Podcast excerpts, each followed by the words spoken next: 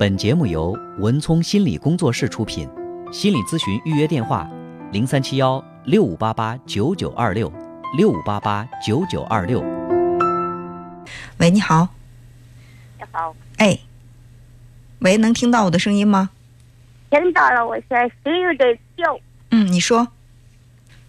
喂，你好，呃，你能听到我的声音吗？喂，你是文聪？哎，对，您直接说自己的问题问题就可以了听。到啊，啊，是是是，嗯我都我刚才说过，我说我呀，我老公真的那个老赖，你听他说，能听到，能听到，你直接用听筒听，不要、啊不要听收音机，直接用听筒，能听到我说话吗？哦，好好，叫我手机关了，嗯知，道吧？你刚才说什么？说你觉得你你爱人特别赖。啊，老啊老老不老实。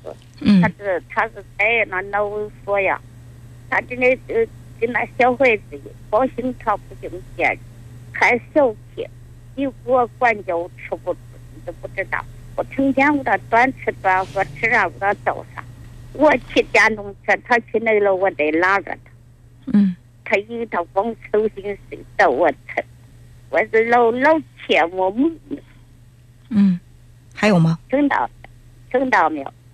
我听得很清楚。呃，我听你的哦声音，年龄应该也接近老年了吧？您多大年龄啊，了？我七十多，七十多了，发现这个七十多，发现老老公特别赖，嗯那怎么办呢？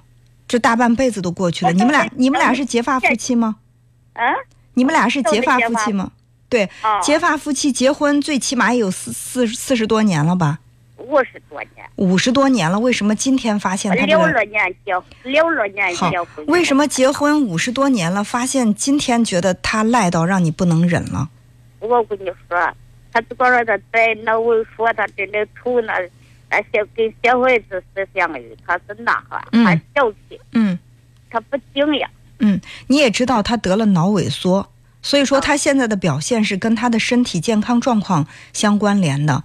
你说你对一个病人，一个得脑萎缩这么多年的人，你说你能跟他计较什么呢？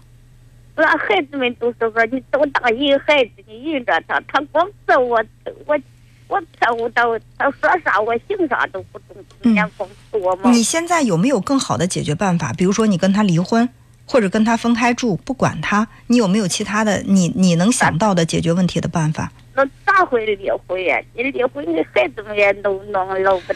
不用管孩子的事儿，你离婚不需要通过孩子同意。关键的问题是，结婚五十多年了，七十多岁了吧？现在，那啊你觉得离婚这个方式嗯。可以吗？啊，我现在觉得不合适。不合适吧？好，离婚啊不合适。现在他生活是不是也不能自理了？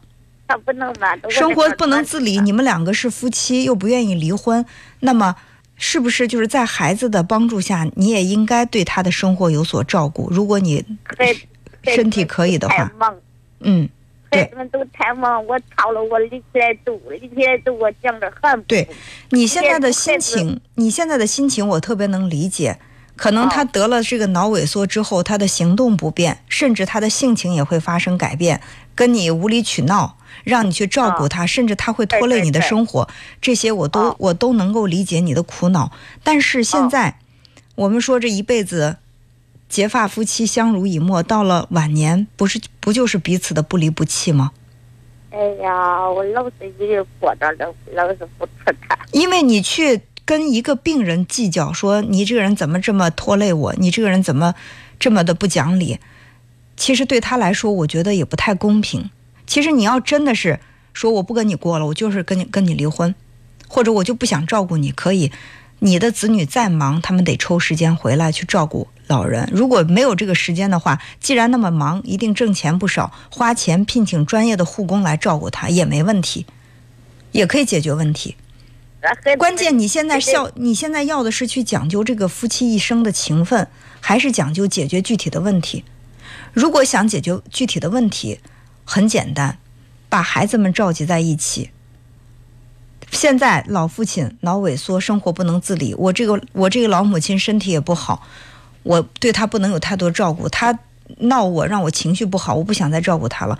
你们想办法，哪怕凑钱，我们请专业的护护工来照顾料理他的生活，不要让他再烦我了，这个问题就可以得到解决。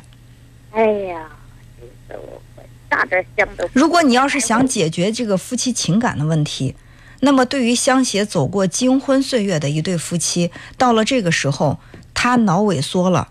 他生活不能自理了，甚至他的意识有的时候就不清晰了。你去跟他较劲，跟他生气，他的行为惹得你一身怒气，没必要。因为他不是故意的。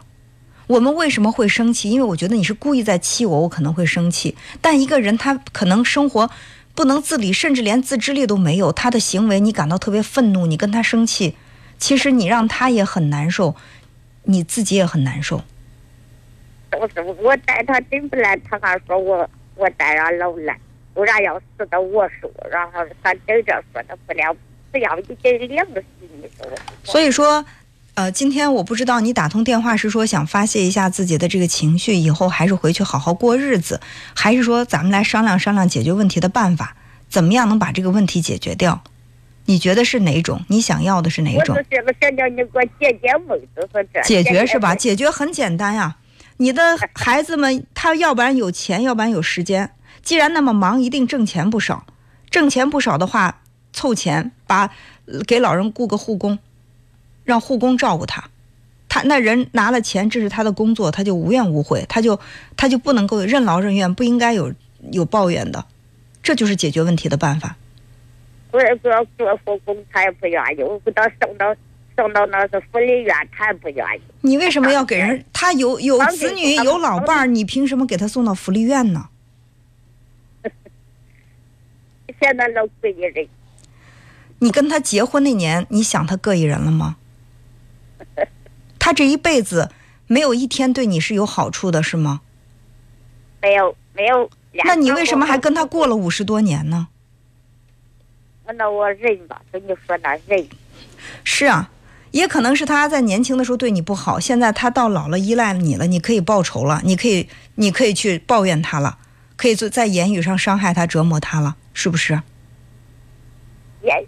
我我他这疼可聋，你说啥他听不见，说对呀、他聋，你说什么他听不见，这是他的错吗？你对着一个一个耳朵听力不好的人，甚至说没有听力的人，你大吼大叫，你生他的气，说我吼的这么大声，你怎么听不见？那他真的听不见，你这不是有点儿？你你说他无理取闹，我怎么觉得你你这有点无理取闹了呢？我，你说是我不是，我不是说你不是，我希望你放平心态。你知道你在对待一个人什么人交流，一个脑萎缩、生活不能自理，而且耳朵聋听不见的人，你生他的气是因为你说话他听不见。你说这样的气，你生他有意思吗？孩子们也还是让我，你别理他，他说让你别理他，你跟他吵吵，你怪生气，他怪生气，孩子们也是那个点说我。所以啊，我我可能能猜得到，在这段五十多年的婚姻当中，你是一直对这个婚姻不满意的，所以到了老的时候，他拖累你，他在生活上依靠你，你是心不甘情不愿的，所以有这么多的抱怨。我心我我心甘。其实，如果说你对这个人，你你压根儿从心底里你看不上，或者说你觉得他对你不好，早就应该离开了。既然没有离开，到现在携手走过五十多年了，你也七十多岁了，我觉得彼此对对方能够温柔以待，也是今生不留遗憾。如果你真的做不到的话，那就不要做这个好人。那就是我就是一个绝绝情寡义的人，反正你年轻的时候对我也不好，我现在就不管你，让我不管你同意不同意，我就让孩子给你请个护工，我就对你的生活不闻不问也行啊，也行啊，可以啊。还是心老善，不懂我不瞎。如果说心善就心善到底，你对别人最大的善是在言语和态度上对他的尊重，这也这叫心善。如果说你一一方面在照顾着他，一边嫌弃着他、抱怨着他、指责着他，甚至用这个语言暴力攻击着他，你说你心老善，我不太认可这种说法，我不觉得这是心善的行为。要真的是心善，就一善到底。哎呀，我我我都是想叫你给我说说，我叫我听听看，咋着中？你叫我心善，我都那我那我只该听你的。如果你心善的话，首先做到对他态度上温柔一点儿。我对他他是一个病人一个老年的病人，你说你刚才说你为因为他听不见你跟他发火，那他听不见是他自己想听不见吗？他听不见他不着急吗？你说你跟他生气，他能说他故意听不见吗？我跟你说，也说你对，也说我不对呀，听不见，舌头短，说不成，说不真，听不见，走路去去去去去，光抬脚不高，站都走。他想这样干吗？他想舌头伸不直，话说不清，耳朵听不见，走路屈屈屈，呃，腿伸不直。你觉得谁愿意能健健康康、耳聪目明的？谁愿意这样呢？你你要这个怪罪他，这是他的道德品质太坏了，给他导致这样了吗？谁想生病啊？所以我感觉你这样说，我我觉得是有些无理了。你你说你要到医院，你去指着在病床上躺着一个重病重病号，你说谁让你躺在这儿生病呢？谁让你躺到这儿呼吸困难呢？谁让你在这儿不能动弹呢？还让别人伺候你？你觉得你这样的指责对这个病人公平吗？更何况这是跟你相携相伴五十多年的一个老伴儿呢。他老赖，他如果是老赖的话，你早都应该跟他分开了。你为什么跟这个老赖的人过一辈子？那就证明你在心，那人就说我给他我给他惯的。那就是因为你你为什么跟一个老赖的人过了一辈子？那是因为你在你自己心里，你知道你也不怎么好。如果你觉得你是一个大好人，你可以找到很好的人，你绝对不会凑合跟一个老赖的人过一辈子。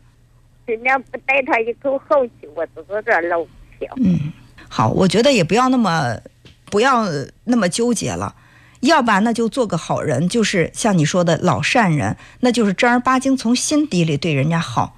如果不想从心底里对人好，心里充满了怨念，也不要去做那个表面的好人，那你就干脆随便你们说我是个大坏蛋，我就是不管这个老头了，我心里我我舒服。也可以，你不能既想让别人说你是个善人，特别好，你在心里又充满怨气，不能够很好的对待这个人，你对这样的态度对自己不公平，对他也不公平。好好好，我懂你的，懂你的，好，谢谢你啊。哎，好，那就这样，再见。是。本节目由文聪心理工作室出品，心理咨询预约电话：零三七幺六五八八九九二六六五八八九九二六。